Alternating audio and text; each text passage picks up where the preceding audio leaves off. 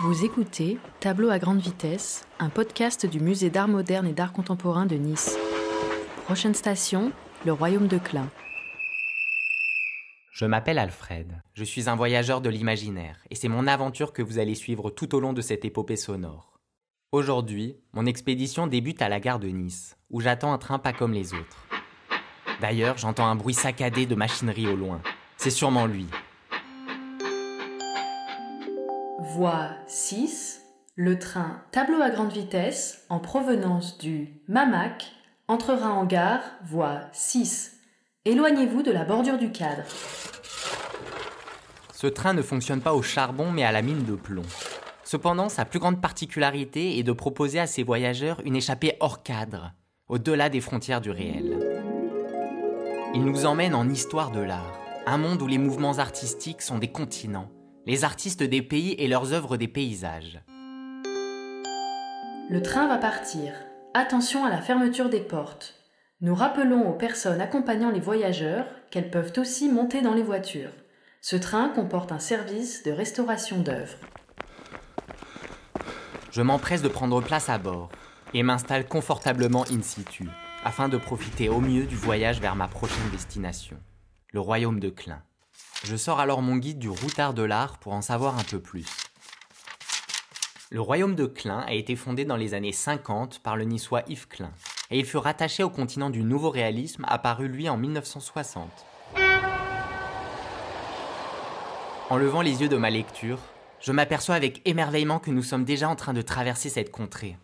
Le train sillonne des paysages monochromes d'un bleu intense hypnotisant, et tout autour de lui, le ciel pictural et la mer saturée ne font plus qu'un. D'immenses champs de fleurs pigmentées envahissent l'horizon, brouillant les repères spatiaux. De temps à autre, s'érigent au milieu de ces étendues de majestueux arbres couleur outre-mer qui ondulent au gré du vent. Ils ressemblent à de grandes éponges sauvages qui se seraient laissées imprégner par le bleu du sol. Ce bleu si profond, appelé aussi bleu clin ou icabé, a fait la réputation de ce royaume. Il en est la signature. Cette toile de fond qui défile sous mes yeux se transforme peu à peu. Le paysage change de couleur. Les fleurs bleues laissent place à du sable beige, et la température monte progressivement. À la surface de ce désert naissant, j'aperçois des traces de combustion brunes et noires. J'ai l'impression que ce décor a été le témoin de plusieurs incendies, comme si toutes ces ombres au sol étaient des empreintes, les souvenirs d'un ancien feu. Mais qui peut bien habiter ce royaume si envoûtant? Une légende dit que les autochtones sont des femmes invisibles. Elles apparaissent uniquement lors de grandes fêtes appelées anthropométrie.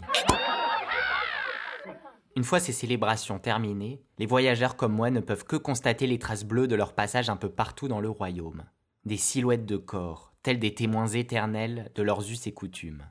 Ce royaume a décidément le don de sublimer la beauté de l'invisible. Le train ralentit. Je crois qu'on arrive à destination. Le train tableau à grande vitesse entre en gare du Royaume de Klein.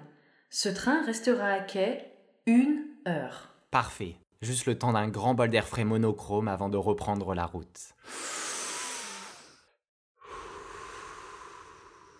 Tableau à grande vitesse, un podcast pour le Musée d'art moderne et d'art contemporain de Nice, entièrement imaginé, écrit et réalisé par Malo Malo, avec l'aimable participation de Léa Clidassou.